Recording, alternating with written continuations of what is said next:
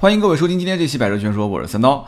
今天这期节目呢，我们录的比较晚啊，现在已经是星期五的晚上，将近十二点了。其实很纠结，我本来一直想录一期关于这个奕泽上市的话题，但是这个奕泽呢，售价现在网上出现两种不同的声音啊，一种呢就是说价格有点偏高啊，这次定价定的真的十四万多到十六万多，很多人讲这个价格买一个这么小的 SUV，这不是脑袋进水了吗？哈。但是从我个人的想法来看的话啊，这个价格虽然我也打心底里面觉得定的有点过高啊，心里面觉得它还是有点过于自信了。但是，因为我之前在节目里面说过啊，我从内部得到一些消息，就是奕泽也好，CHR 也好，前期的这个产能是有限的，而且大家要知道，这个刚上的是二点零，后面会出小排量的，所以前期这个二点零的版本上了以后。它打一个比较高的价位在前面盯着，啊，卖不了多少，或者说产不出多少车。按照现在丰田全国这么多经销商，啊，中国这么多人又是喜欢尝个鲜，啊，又是冲着颜值去的，冲着外形去的，其实内饰我也不觉得有多么的好。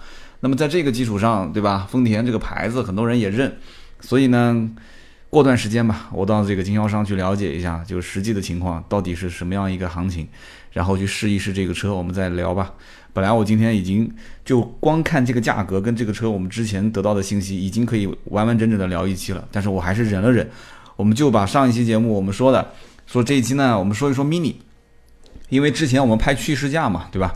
上期节目我们聊的雷克萨斯 RS 这个视频趋势价已经拍完了，我们要在七月一号更新。那么在之前大家应该看到了，就是我们这个月六月十五号更新趋势价的这个宝马 mini，这背后也是非常有意思的故事，跟大家分享一下。那么最近拍了两期趋势价，一期是雷克萨斯 RS，一期就是宝马的 Mini。这两次拍的车都是我们听友的车啊，真的很神奇。有人讲，哎，以前你好像借车不是跟听友借，都是跟你身边的朋友借，对吧？或者是车行自己车行的车，或者是别的一些老板的车啊。然后呢，4S 店的车借的也很少。最近因为是变成。不是说车了嘛，是变成是以剧情为主，所以呢，我也开始跟 4S 店去借车了。以前其实很早就可以跟 4S 店借车，但是因为考虑到我要去，呃，相对比较公正客观的去说这个车，因为毕竟我不是广告。那么在这个基础上，我就不太好意思去跟 4S 店借车，因为你借了车，你多少得说好。但是现在我们的这个趋势价的节目形式很有意思啊，因为我是扮演一个销售，销售你天生就应该说这个车好，因为你要把它卖出去嘛。然后呢，另外一个角色就是客户，客户是天生要挑毛病的，对不对？以前呢是你什么都是你一个人讲，你要是挑毛病吧，别人会觉得我车都借给你了，你还挑毛病啊，就 4S 店可能会有意见。那现在没关系啦，现在我节目就是这种形式，对吧？客户就是应该挑毛病的，他挑的越真实，那这个节目看起来效果越好。我作为一个销售，我能把这个话圆的越完美，那别人越会说这个剧情有意思啊，这个销售有意思。所以我每一次编剧情的时候。呃，背后也是做了不少功课，而且很多车本身是我卖过的，我们自己汽贸公司也卖过的，或者甚至像奥迪呀、宝马、奔驰这个，我就更熟悉了。所以因此，目前来讲，我写剧本还没什么难度，但不知道什么时候会遇到瓶颈啊。好，我们就说这么多。但是最近两期节目都是听友的，这一期我们聊的 mini，我是怎么跟这个听友认识的呢？也很神奇啊。我们只有一个微信群。当时这个微信群里面，有一天我看到一个听友发了一张照片，说：“哎，我在这附近办事啊，这附近是南京，呃，这个地价比较贵的地方。”我一看那照片，我说：“耶，这不就在我们公司附近嘛，对吧？” 然后我就直接跟他说：“我说哥们儿，我说你来吧，就到我们公司楼下，我们一起吃个饭。”然后呢，这哥们儿就跟我见了，还见面一看，这哥们儿开个 mini，而且他上车跟我说的第一句话就是：“他说三刀，这个车我是找你买的。”我当时就蒙圈了，找我买的，我怎么对这个人没有印象？然后他就跟我说了，他说你不认识我很正常啊，原来是通过我们这个买摆车的业务，很多老听友都知道，现在我节目里面也不怎么提了，但其实还是有。只要是南京的听友，不管是芬达啊，还是私信微博，我基本上都会跟他说，你留姓名、电话号码给我。然后呢，我汽贸公司这边就会去对接这样的一个客户。其实现在业务做的 也还行啊，每个月都是有那么一些单子啊，具体数量我暂时保个密啊，我们这个商业机密。然后这个听友就是当时通过买摆车业务，去年年底，你想他去年十一月份提的车，我的买摆车业务还是可以的啊，去年十一月份。那么他呢咨询买车这件事情也不是通过我微博私信，就是通过找盾牌，加了盾牌的微信，然后盾牌直接就安排了我们当时这个汽贸公司我的这个合伙人，完了之后呢，他对接啊，对接完之后谈价格，自己去南京问价格，哎，结果我们帮他是在另外一个城市啊，不是在南京，就比南京价格好很多。哈 哈然后我的这个合伙人帮他去那个城市把车给提了，所以全程我是没有接触到这个听友的。所以那一天在群里面我一看，哎，这是个南京听友，而且就在我公司附近。我我当时我一般也不可能就突然就想到说，哎，我们一起见个面，我们一起吃个饭。那天中午还吃了个面条，我就我就一时兴起，因为我就这一个。微信群，而且我看这哥们儿当时就在我们公司楼下，我忍不住，而且也饿了，那天没吃饭，我说你一起吃个饭吧，就这么巧，就是这么巧。后来我一看他开一个 mini，我就跟他随便说了一句，我说有机会拍你这个车啊，有机会就拍你这个车。结果没过多长时间，我们就拍了他的这辆 mini，好像隔了中间就两个星期吧，所以咱们就是一顿饭认识的。跟大家介绍一下这个车主什么情况啊？开 mini，大家看看是什么样的人啊？我记得以前这个克拉克桑就是这个大猩猩。Top Gear 里面的主持人大猩猩当时讲过，说永远你不知道这个 Mini 车里面坐的是什么样的一个人。他其实想表达是什么意思呢？就是说 Mini 虽然看起来很时尚，但是可能里面坐的是个老爷子、老太太，对吧？那是在国外啊。那么在国内的话，你可能会觉得开 Mini 的是很时尚的啊，小年轻小伙儿是吧？就没事放个什么冲浪板啊，放个滑板啊，对吧？那放滑板的，你看我我奔驰 C 的后备箱一直放这个滑板，嘿嘿嘿啊。所以因此呢，我觉得啊。这个大猩猩他讲的，他是这个语言环境是在国外啊，是可能在英国啊，在欧洲啊，但是在国内，我一会儿节目后半段，我给大家去分析一下真正 mini 啊，它的车主是什么样的一类人，我是跟卖了。好多好多年的这个真的是南京 mini 店的资深老销售，跟他的沟通，我把我们俩之间沟通的一些东西讲给大家听。那么这一位听友，这小伙子做什么的呢？他是做金融信托的，我不知道我说的对不对啊？反正我跟他聊天，我听的意思就是他是帮有钱人去理财的，他帮有钱人去理财，而且他这个公司还相对比较正规啊。那么。我问他大概理财这个起步是多少钱？他说还好吧，我们门槛比较低啊，一百万就可以了。门槛比较低，一百万就可以。我说好吧，我不属于你的这个理财范围的这一类客户。他说三刀你低调了。我说真的不是，不属于啊。那么他是做理财的，他夫人是做保险的。那么他说啊，他夫人的收入比他还要高。然后呢，言语之中那个眼神啊，各种闪躲啊，我就能看得出，因为这个。啊，比较有共鸣嘛，对吧？就能看得出他们家应该是他夫人说了算啊，就比较强势。呃，他跟我说，其实他夫人呢，为什么业绩做得好，是因为他夫人给人感觉就是看一眼就是那种很很能让人托付啊，就是可以信任的那种人。他们两个人家里面还有一辆这个北京现代的悦动吧，然后呢，基本上现在这个车就不开了，他就平时开 mini。哎，我当时就问他，我说你这个 mini 啊，你家里面既然有一辆三厢车。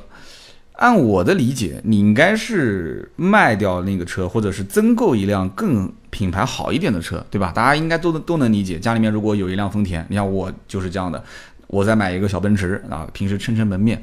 他跟我是这么说的，他说其实呢，原本想也是这么想的，就是买一辆像宝马的三系啊，或者是凯迪拉克的 ATS-L，但是老婆怎么看怎么觉得丑。就在老婆的眼里，你开个宝马，开个 ATS-L 和家里面开一辆北京现代悦动没什么区别，所以因此他带老婆去逛，老婆逛了半天，看什么车都没兴趣啊。结果呢，哎，带到这个 Mini 4S 店，哇，这老婆就两个眼睛放光啊，说这个就喜欢就要买。但其实他也很清楚，买个 Mini 不实用啊，对不对？买个 Mini 家里面，但是后来想了想，这个车子。实际的作用也不大，因为真的要如果坐五个人，要是平时出去要装装东西什么的，那那不行的话，那就那一辆车先不卖啊。但是后来他跟我讲说，当时也是听我节目受了影响啊，说如果买车发生分歧的时候听老婆的，我说这个锅我不背啊，这个锅我肯定不背。然后现在买回来老车没卖，说这个车位的问题还要解决，这个锅我不背啊。那么他买的这辆 Mini Cooper 呢，是三门的经典版，大家知道其实 Mini。看起来有很多版本啊，就啊又是什么 Clubman 啊，什么 Countryman 啊，但其实 Mini 的版本非常简单啊，我跟大家稍微捋一捋啊，这个 Mini 的 Clubman 呢，呃，后备箱的门是对开的，长得呢细细长长的，有点像一个 MPV。中国很多人对于这种后备箱对开门，或者说是把一个传统的三厢车或者是一个传统的两厢小车，你把它拉长，拉长就算了，你后备箱还是个对开门。很多人是很忌讳的，我就不往下说为什么我会说很忌讳啊，真的。所以这个 Clubman 呢卖的非常差。还有一个版本就是 Mini 的 Countryman，Countryman 出的比较晚。Countryman 呢造的呢，按照按照这个 Mini 的定位，就是它是一个紧凑级的 SUV。但是其实从我个人内心的定位，我估计卖 Mini 车的人他自己的心理定位，这就是一个一个 Cross 车型，就是一个跨界版本的 Mini 嘛。呃，就按我的这个形容，可能 mini 公司的人不太愿意听。我感觉就是一个发了福的中年油腻的 mini，啊，就长得有点憨憨厚厚的那种感觉。我印象中，我身边第一位买这个 Countryman 的车主，就是曾经在我手上提了奥迪 Q7 的啊一个老大哥，然后给他的这个老婆，我也就老大姐，给他买了一辆 Countryman。所以我当时在想，这老大哥岁数也不小了。给老大姐开个康全曼，这老大姐天天开着车上下班，然后去接孩子，就是什么样的一个景象？而且我在想，他的 Q7 平时如果不开的话，这老大哥平时开一个康全曼在路上，哎呀，我真是我觉得挺有意思的啊。那么这个听友买的呢，不是 Clubman，也不是康全曼，他买的是卖的非常非常好，就是卖的最好最好的、最经典的那个版本，就是 Mini Cooper 的三门版经典版。那么这个版本呢，其实它也有三门，也有五门版，很多各种不同的这种花样了。但是稍微了解一点的人都知道，大多数的人冲着 Mini Cooper 其实就是三门版，冲这个去的。为什么呢？因为三门版是有无框玻璃啊，这个要解释一下啊。有些人可能不了解什么叫三门，什么叫五门，就是有人讲这正常的不就是两边各有两个门就四个门吗？对吧？你如果是两个门，不就是两门？呃，像这种小车，因为它的后备箱是掀掀背的。是像一个门一样，是往上掀的啊，是掀背的，所以一般情况下，按照反正国外的就是什么 three door 啊，它就是按照这种 three doors，它按照这种翻译，就直接就是三门版、五门版，就把后备箱那个门也算上了，这不重要啊，就解释一下。所以呢，听友买的是一个三门经典版，那我们拍摄的这辆车是去年十一月份提的，去年十一月份提，那个时候的关税还没有调整，购置税也没有调整啊，我跟大家。讲一个这个我自己研究的小小消息啊，mini 其实是很聪明的。mini 为什么很聪明呢？他也很清楚，真正想买 mini 的人，对于什么官降不官降这件事情啊不重要，或者说嘴上会觉得不重要，但是心里面会有想法啊，这个大家自己理解吧。反正 mini 没有对外宣称自己是非常详细的每款车降了多少钱，没有对外说。mini 只是在二十四号的时候，大家记住了啊，官降的信息是哪一天发的啊？mini 只在二十四号的时候说了一句话，就发了一个公告，什么意思呢？就是说 mini 会调整全系的价格，会调整啊，会下调。那么这个 mini one，也就是最入门的这个版本呢，呃，会把它调整到十八点八八万入门。那么这个 mini 的 Countryman 呢，Countryman All Four，也就是四驱版本啊，这个版本厂家指导价调整为二十七点三八万，它没有说具体。其他的一些型号怎么调？它就是先公布了两个啊，一个 Mini One，一个是 Mini Cooper 的这个 O4 Countryman。完了之后公布这两个价格之后呢，很多网友就判断说，哎，说这个 Mini 估计应该是全系的降幅在两万块钱左右啊，很多人网友就开始猜了嘛。那么隔了一天，Mini 就宣布新款上市，就这么快，就隔了一天就立马宣布。那么新款上市的价格，他没有说之前是什么价格，我现在官降多少，他没有这么说，他就直接啪列了一张表。所以其实很明显，mini 是比较避讳“官降”这两个字的。我不知道为什么，可能 mini 对于这个品牌自身的这种溢价还是比较有信心啊。它其实就是降了，但它没有对外说是官降。那比方说我们拍的这位听友的车，他的这款车 mini 的三门经典版，对吧？他买的时候二十五点五万，那么之前增值税的时候降了两千块钱，二十五点三万。这一次其实官降之后的价格是二十三点三八万，哎。二十三点三八万跟二十五点五万也降了不少哎，降了一万六千二，将近一万七。我当时就问这个听友，我说你心痛不心痛啊？他这有什么心痛啊？他说当时官降之后就问了那个之前卖车的销售，销售说降是降了，但是价格没变啊，最终的这个优惠完的价格还是差不多的。他在我们当时呃十一月份的时候提车优惠了三万块钱，然后官方还有送的这个保养。所以呢，他觉得也还行吧，对吧？二十五万五优惠三万，二十二万五，二十二万五，现在二十三万三千八，能优惠多少？优惠个一万块钱，二十二万四，二十二万五，不也就差一千块钱吗？但是实际现在优惠多少钱呢？我没了解啊。但是过一段时间，我估计应该会慢慢慢慢价格调整到跟以前的老款的优惠幅度差不多。所以我也跟他提了个醒，我说这个呢，多少还是损失了一点。啊，我也实话实说，但是心里面一定要能过得去。他说：“哎呀，没什么，这车开的挺好的，也是挺乐观的一个人啊。”其实，呃，mini 这一次比较大的调整是什么呢？我觉得还不是说官方的价格有一些变化，而是说把原来的 1.2T 的，也就是最入门的 Mini One，把这个排量啊调整成了 1.5T。哎，很多人可能会觉得有意思了啊，Mini Cooper 的这个入门版原来 Mini One 1.2T，对吧？然后 Mini Cooper 的经典是一点五 T，这样的话两个车的这个档次一下就拉开了嘛？哪个是高配的，哪个是低配的？你现在两个都是一点五 T，那不用说了，那我肯定是买 Mini One 嘛。别急啊，别急，听清楚了，这里面有一个小小的名堂啊，小名堂。虽然是调整为了一点五 T，但是它的马力没有变。什么意思呢？原来一点二 T 是一百零二匹马力，现在一点五 T 还是一百零二匹马力啊！别激动，而且都是三缸啊！别激动，你就是高功率版本的，它也是一也是一点五 T 三缸。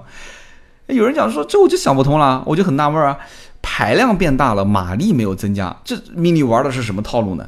其实是什么套路呢？我觉得啊，这要结合来看，结合什么来看呢？第一个是结合它的竞争车型，第二个就是结合自家的车型的定位。本身自己 1.5T 有一个高功率版本，你现在 1.2T 它是被逼着要调整成 1.5T，为什么呢？因为我问过 Mini 的销售，Mini 的销售讲，Mini 现在很多的客户，特别是 Mini One 的客户，战败给谁？战败给了奥迪 A3，就是我来看 Mini 的结果绕了一圈，被奥迪 A3 抢走了。在以前这个事情是基本上不可能发生的啊，买 Mini 的都是冲着 Mini 来的，玩的就是这个文化。怎么可能去买个奥迪 A3 呢？对吧？这个满大街的街车，但是对不起，现在很多的客户就是哎，脑袋转过弯来就去买奥迪 A3 去了。所以因此你想啊，奥迪 A3 是一点四 T 四缸，对吧？它怎么说它也是个一点四 T，也别管几缸了。那你这个是一点二 T，很多人就觉得我能接受的底线就是一点四。那很多的家用车就是一点四，也没见过什么一点二 T 的啊。法系车有一点二 T 发动机，是不是？法系车那个一点二 T 发动机还说是跟宝马一起研发的。所以这个这就很头疼了啊！这个，所以因此，我觉得第一个是被逼的啊，一点二 T 直接生成一点五 T，那生成一点五 T 之后呢，又不能自己家跟自己家打架，因为你这价格毕竟卖的便宜啊，起步才十八万多，对吧？那我们刚刚讲听友买的那个版本经典版，它这个已经是高功率的入门版本了，原来是二十五万五，现在二十三万三千八，你这两个差了五万块钱的，所以因此。还是要相应的把这发动机的功率调低一些，你不能放太高嘛。那同样是一点五 T，所以它低功率版本就是一个一百零二匹的马力。所以有人调侃说，这个还不如本田飞度的一点五升自然吸气发动机，人家自然吸气发动机都是一百三十一匹马力。哎，这只能叹口气啊。就虽然 mini 讲说我们是要崇尚什么，崇尚开卡丁车式的感觉。你觉得开卡丁车式的感觉，人家飞度没有吗？啊，飞度它肯定也有卡丁车式的感觉，是吧？所以因此呢，这个看个人吧，可能真的开 mini 的人对于这个排量啊各方面没有太大的要求。那真的有要求的话，你就买 mini Cooper S 就是了，对吧？但是你要买 Cooper S 的话，那这个价格可就高了去了，是不是？那你要再有钱，你就买 JCW 啊，JCW 这个那就是信仰啊。所以因此，对于你跟一个买 mini 的人，他明明买的是 mini。One 或者是买了一个 Mini Cooper 的经典，你跟他讲说你怎么不买 Mini 的这个 Copy S 啊？或者你跟你问他你为什么不买这个 Mini Cooper 的这个 JCW 版本？你就好比是问啊，在公交车上，在地铁上坐地铁坐公交的人说你为什么不去打车？你这个真的千万不要问，就伤感情啊！这个问题一问出来真的伤感情啊。那么老听友应该记得啊，二零一四年的九十七期节目，我曾经聊过一次 Mini。那个时候聊 mini 呢，是因为我的，哎，这讲起来还是挺怀念的啊。我的之前的这个老盾牌啊，我们的这个合作伙伴老盾牌，他的代步车就是一辆 mini，而且是顶配的 mini Cooper S。当时它是零七款的，那个时候的 Cooper S 还是一点六 T 啊，不是现在的二点零 T。当时他那个车子全部办好也快四十万了。呃，我认识他的时候，这车已经开了很多年了，而且他因为在国外读书嘛，他夫人也是在国外读书，他们俩都是回国之后。这个车子估计都快放坏掉了，然后又又拿起这个车继续开，然后呢，当时这个车我其实印象真的挺糟糕的。那期节目感兴趣大家可以听啊，《百车全说》二零一四，你搜一下这个专辑九十七期。我为什么觉得很糟糕呢？因为我平时办事开我自己的 CRV，那个时候啊，那 CRV 的话，这车开得很舒服嘛，空间又大，对吧？然后悬挂又比较软，开起来呢，反正我觉得各方面都舒服。那么我不愿意碰他的车，是因为。他那个车开起来，就只听发动机嗡嗡响，车子也没什么加速感啊，就感觉那个车子又死沉死沉的，悬挂又硬，转向又重，空间又小，哎，各种不舒服。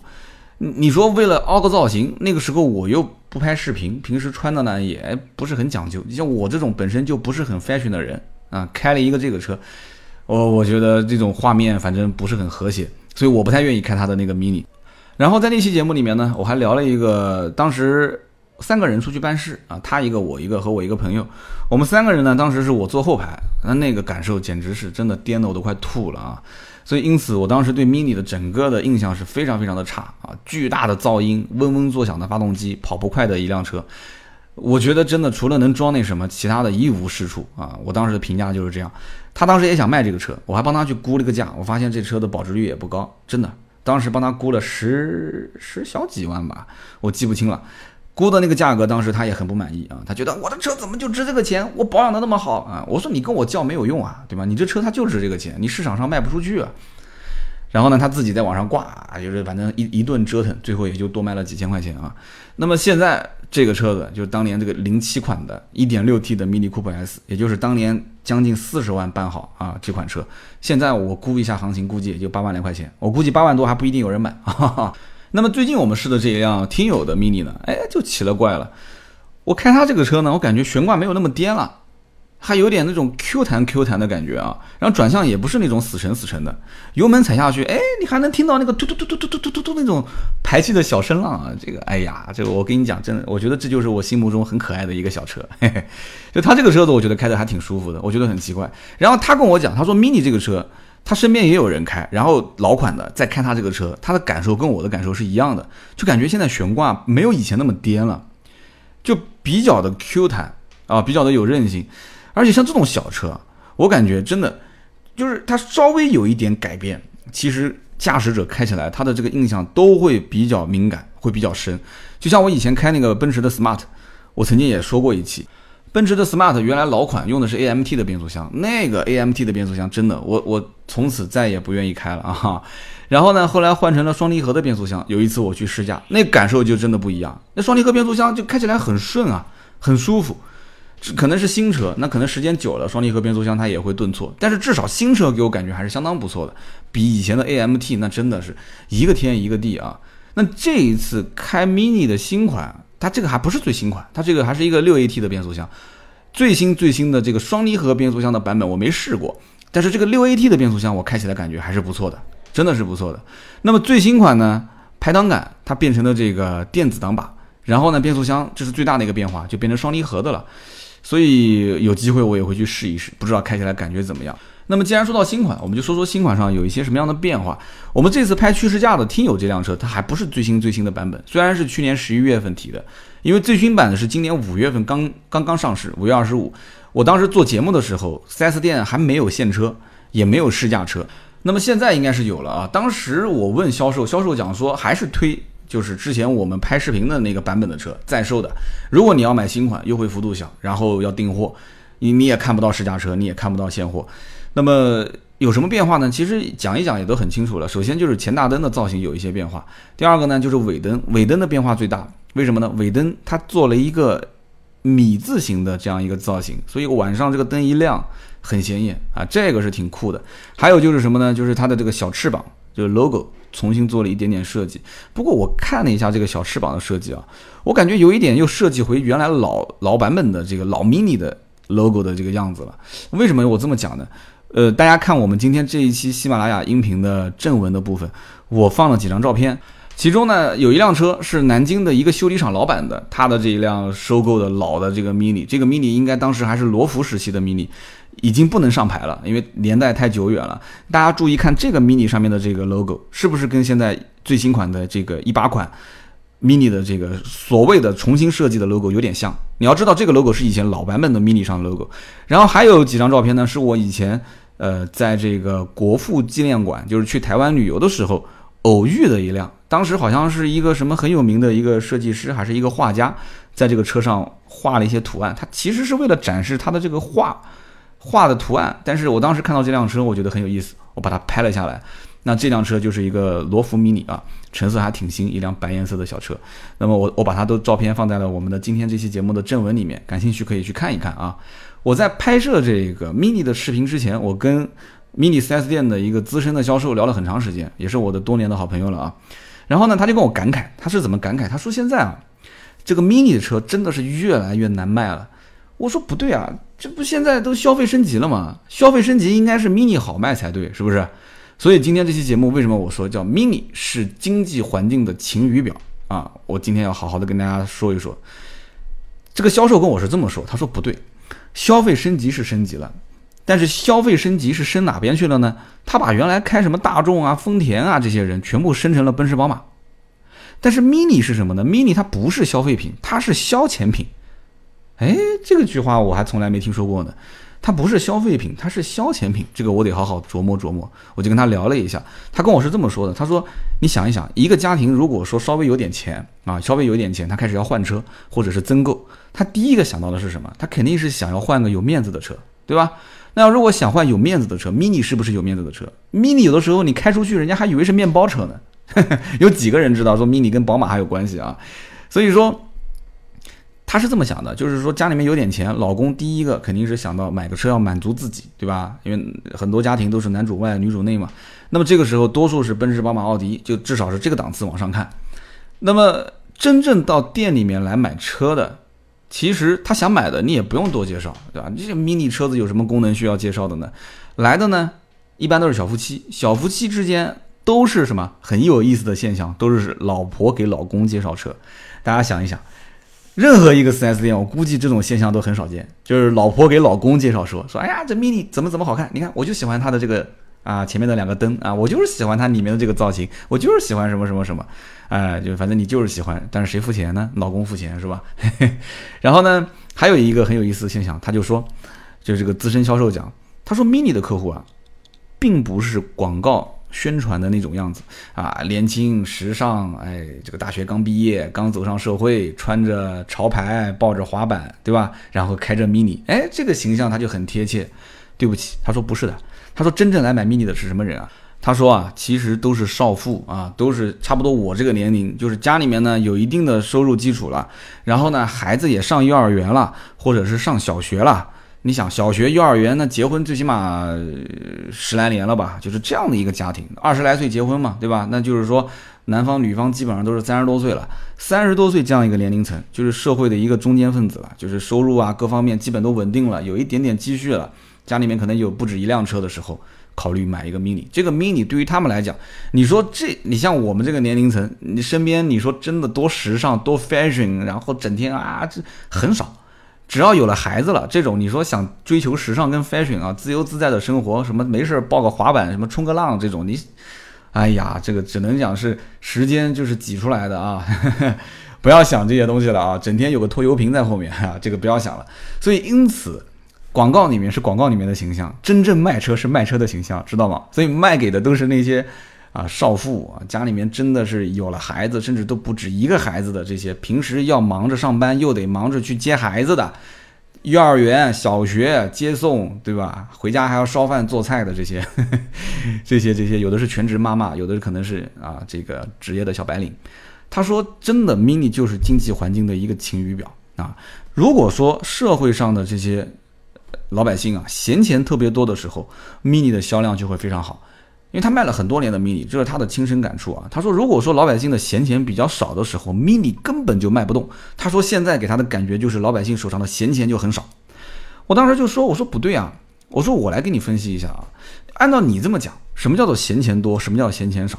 现在的股市对吧？股市是男同胞最不愿意看到的颜色，对吧？就是一片绿油油啊。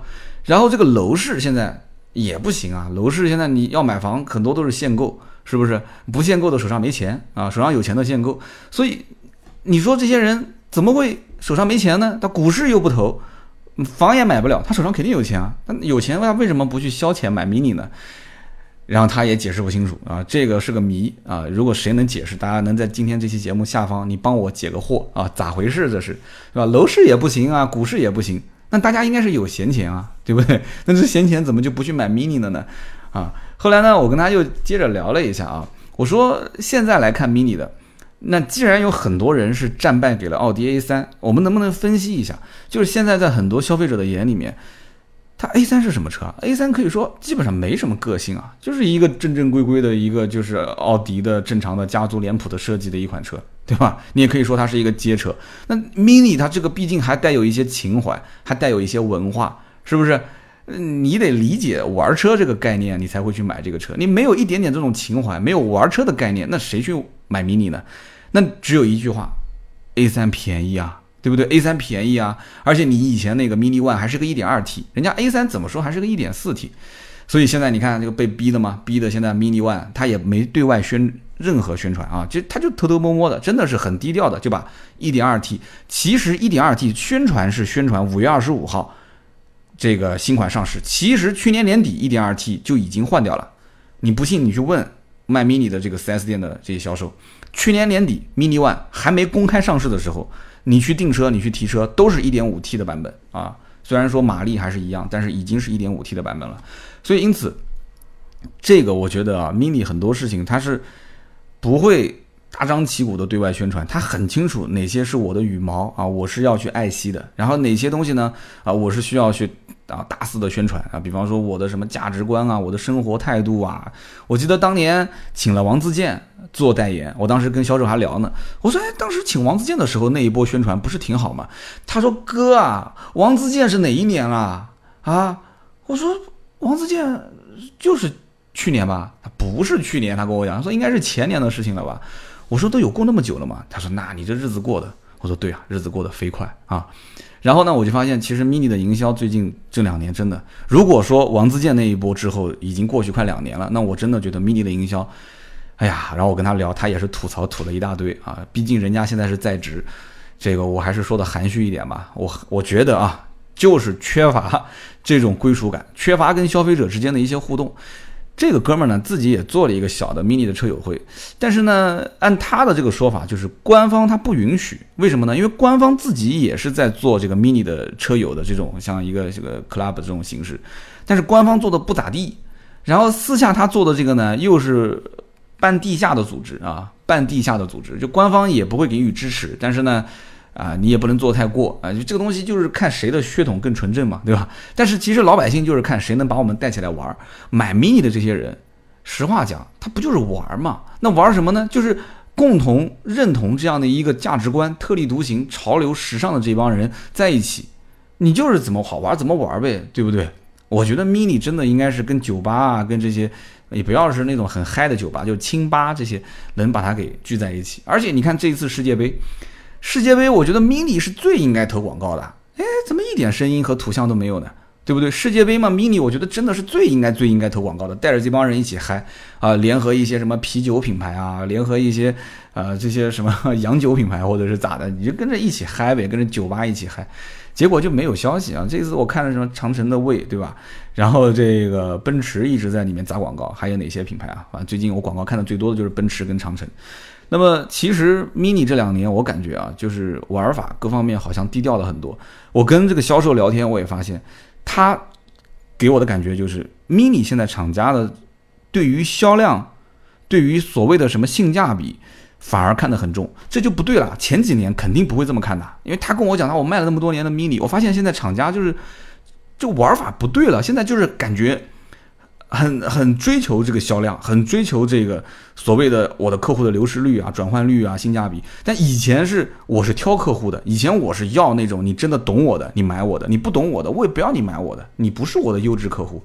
他觉得好像现在变了，所以这哥们儿真的，我听他讲的还挺失落的。呃，其实我想讲的一点跟他讲的还真的不一样。我看的是整个国内的小型车的市场，我当时也提醒他了一句，我说你有没有发现？现在在路上，你别说是 mini，所有的小车现在都不好卖了。小车现在市场真的萎缩的非常非常的厉害，对吧？大家现在买车，如果手上有个七八万块钱，我不说十万块钱啊，我就说七八万块钱，七八万块钱你会买小车吗？真的，你七八万块钱你连 SUV 都能买得到了，是不是？国内的自主品牌真的连 SUV 都可以买得到，所以因此选择的面很广，选择的车型很多。甚至看上去，哎，还也不是很赖啊，也不赖啊，对吧？买个小 SUV 也挺不错。在这个基础上，所以你再看看什么飞度的销量、Polo 的销量，哇，真的是断崖式的下滑。你这些都是老牌车型啊，连飞度、Polo 这些车都卖的都是断崖式的下滑，那就更不用说了。现在能死守小型车的，除了韩国的有几个小型车还还在死守啊，销量还不错，那就是丰田。丰田现在也是真的好几款车啊，都是两厢变三厢，三厢变两厢，也是死守小型车。那宝骏三幺零，我曾经节目里面也聊过，对吧？宝骏三幺零刚上市的时候，哎，小型车你不是说卖不好吗？蹭蹭蹭的一下，全国销量第一。现在，现在呢，没有声音，没有图像，现在基本上一个月销量也就是五六千台吧。所以，我觉得是整个小型车市场的萎缩，因为你蛋糕就那么大。中国现在全年的，对吧？两千多万台的家用轿车的销量，这个里面 SUV 蹭蹭蹭的往上涨，对吧？豪华车市场也是相应的有一定的上涨幅度，挤压的这个空间已经快没有了。啊，包括这次你看那个铃木，对吧？昌河铃木已经退了，长安铃木也不知道到底是怎么回事。反正我觉得啊，也不是很好的消息。所以小型车如果将来在中国渐渐的被挤压消失，哎呀，我真的我觉得挺痛心了。这不是一个什么很好的现象。你说小车是什么人买？小车基本上都是很多人人生中的第一辆车，好开，对吧？刚拿到驾照，他也不敢开大车，好开好停。你说你要追求动力，你要追求空间，这个可以啊。但是你人生总归是一步一步走，对吧？你这个饭总是一口一口的吃。你像我当年从零点八排量的奥拓开始开，那那那两年时间我不也熬过来了吗？对吧？什么空间不空间啊？什么动力不动力啊？对吧？你先看看自己兜里面有多少钱再说，都能接受，对吧？都能接受。所以小车啊，人生中的第一辆车，很多人是有感情的，它就是你的初恋。一辈子都忘不掉，真的一辈子都忘不掉。所以这种小车文化，我觉得每一个厂商还是要看重它。真的，讲到英伦，讲到小车文化，最近这两年其实动作比较多的。你看那个英伦品牌名爵的 MG，啊，我觉得真的应该好好想一想，是不是能把这种小车给它做起来。反正也是国产了，我们能不能就在国产当中打造一个类似像 Mini 一样的这种啊品牌文化的小车？那就有意思了，所以你看，它最近出的这个 MG 六啊、MG ZS 都很走心的设计，销量也不错。但是 MG 三的那个产品，我感觉相比较于 MG 六跟 MG ZS，啊，走心程度稍微的。啊，稍微的要小那么一丢丢啊，所以我个人觉得名爵其实是可以玩的啊，小车文化。好，那么今天就聊那么多，以上就是关于 mini 是经济环境的晴雨表我的一些看法。前段时间试了一个这个 mini 的车，我们听友的车，讲讲我的一些想法。那么我相信很多人听完之后应该是会有一些感触。那么大家可以在我们节目下方去留言，说说你的观点，对于小车文化啊，对于 mini 这个品牌，大家有什么样的想法？好，那么以上就是节目的所有内容。下面呢是我们关于上一期节目的互动环节。大家记住，我们每一期节目当中呢读到的这个留言抽三条留言。那么这个每一条留言的听友啊，只要读到你的名字，一定要记得联系我啊，赠送价值一百六十八元的芥末绿品牌的燃油添加剂，真的是实打实的价值一百六十八啊，所以一定要联系我。还有很多人没联系我。好的，我们看一看上一期的留言吧。上期节目呢，有一位听友叫做六八八六八八六，他是这么留的，他说：“三刀叔叔，我是一名初三的学生，从小喜欢汽车，所以长大的梦想是当一名汽车工程师，一直听你的节目。”我当时看到这条留言，我一看三刀叔叔，我在想他多大啊？后来我一看初三的学生 啊，可以可以，初三的学生可以喊我叔叔。其实呢，这条留言我看的是挺挺温暖的。首先呢，就是自己的节目能被。不同年龄层的人去接受，我觉得真的是挺有成就感的啊！有上高中的、上初中的、上大学的、工作的，甚至还曾经有一个天天接自己孙女儿的一个老爷爷啊，他也听我的节目，说很喜欢，然后问我说想买一辆车，因为平时骑电动车不方便，也跟他交流过，所以。真的，我可能看不到每一位听友在哪个城市听我节目是什么样的表情，我也只能通过留言来看你们的一些心理的变化。那么有人支持我，肯定有人骂嘛，对吧？但是对于像这种初中的学生，啊，一边学习一边听我的节目，而且他还有梦想，初三的时候就能梦想当一名汽车工程师，我真的还挺羡慕你的。因为我我相信很多人也是在初中的时候，谁有自己的梦想？初中的时候就是能考个好高中就可以了。高中的时候就能考个好大学就行了，真正到了上大学的时候才发现，我的天，这个专业原来选错了。很多人不都是这样吗？啊，我怎么选了这么个专业？很多人都很后悔。然后等到真正工作的时候，有多少人真的是从事自己大学时候学的专业呢？对不对？所以呢，很多人都是糊糊涂涂的啊，就这么过过来了。但是呢，一个初三的学生说自己将来想做一名汽车工程师，很棒，真的很棒。后来下面有一位听友留言说：“我是车辆工程的硕士，我可以跟你聊一聊。”我看到这条留言，我也是真的心里面很温暖。一个节目，一个平台，能让如果真的能让这两位听友互相之间的认识，而且一个工程的硕士将来能把这一个初三的学生真的能带到他将来成为了一名汽车工程师。哇，那真的会是一个很传奇的事情。那将来我就等着你们俩造出来车，然后送到我们公司给我试驾，然后跟我说：“三刀，我是你以前的听友，你还记得吗？对吧？几十年前我曾经留过言，哈哈，我就是那个初三的学生。”然后旁边一个老爷子拍拍他的肩膀说。我就是当时啊给他留言的那个车辆工程的硕士，然后我当时也是头发花白啊，胡子也白了。我说我是想试，可是我试不动了，还是让我的这个孙子去试吧。啊，这个画面挺有意思的啊。那么说到温暖的回复，我再说一条这个对我的上期节目提了一点小意见的回复。这位听友的名字叫做 QZUSERMFRM，他说三刀，我听节目是用外放的。节目是不错，但是你聊嗨了以后，你就用了一些什么什么词汇啊？他说这些词汇呢，你最好换一个说法会更好，因为我们家里面有小孩子也在听。然后我说啊，谢谢，我知道错了。嗯，怎么说呢？我以前在节目当中呢，也曾经聊嗨的时候，会有一些这种口语化的词汇蹦出来。那么我我我知道我说了这个可能不太好，但是那个情感那个状态下我说了一下，可能但它也不是脏话啊，就是这个这个状态吧，反正就是起来以后我收不住了，也可以删啊，其实也可以删，但是呢，在后来的很长一段时间，我也不怎么去去这么口语化的说了。那么有的人会觉得说，哎，有没有这些词之后呢，好像这种感觉也就没了，就这个我也很纠结。因为大家可以看这条留言，我今天节目里面我就不说讲了哪些词了啊，很多人都知道老什么牛什么小什么，所以这个我不知道大家是什么样的一个感受啊。如果大家觉得说没关系，反正我们都能接受，你就说吧。反正我觉得我讲起来会更嗨。那么如果有人讲说，哎呀，还是不要说了，换一些词吧，因为毕竟很绝大多数的主播还是文明用词，这些词呢也虽然不是脏话，但是毕竟听起来呢也不是。也不是什么好话，所以因此呢，我我我我建议你还是不要说了，反正听大家的意见吧。我只是先听听大家的意见，但是我整体还是趋向于那就不说了。好的，那么接着再说一个留言啊，这个留言的听友叫做接接两个丁钩，然后 B A N，他说我在北美啊，我们这边的雷克萨斯的销量呢也是逐年下降，去年只有三十万左右，那么和奔驰、宝马分享北美销量前三席。那么对于雷克萨斯内部呢，轿车的销量也是在暴跌，SUV 呢这些车型是往上升的，所以呢全球的大趋势其实是差不多的。雷克萨斯也是会发展啊这个 SUV 的车型，然后缩减它的轿车的份额。呃，已经取消了 GS 车系，其实就是一个证明。中国市场雷克萨斯会发力的，丰田一向是慢热型，所以它会静观其变。雷克萨斯的 RS 这个车其实是不错的啊，能见度很高。保值率呢也是很不错的。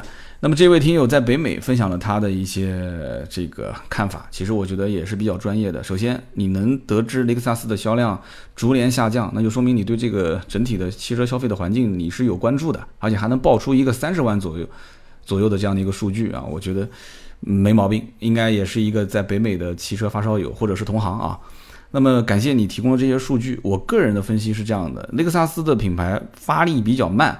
这一点呃是我能感受得到，但是它怎么发力？你比方说这期节目雷克萨斯 RS，它的官方价格其实 RS 的官降，它虽然不是说叫官降，但是它实际的 RS 的入门门槛已经从当年三十六点九万变成了现在的三十点四万，但是这件事情它没有对外大张旗鼓的去宣传。其实，呃，你别说是降价，你其实可以说是自己增配了两款车型，对吧？你不用讲降价嘛，我增配了两个低配车不就行了吗？这种其实很多品牌他会去拿过来去宣传一下，让至少终端消费者能看得见，能知道我的起步售价是变了。但是即使是这样，他也没有去做相应的这些宣传的工作。我个人觉得，其实两方面，一方面呢，就是有些人可能会觉得说，哎，你确实是入门门槛低了，好，我可以考虑买你的雷克萨斯 RS。但是从另一方面来讲，会不会有人会觉得说，你雷克萨斯是不是现在卖不出去啦？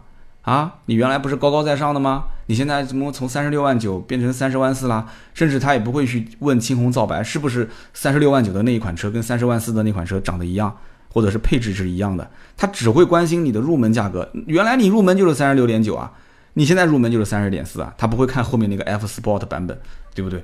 所以呢，他可能宣传方面也会很小心，因此呢，是一个非常保守的品牌。你说它发力很慢啊，什么都都能这么解释。所以我觉得想要冲到 BBA 的这个三席之一很难。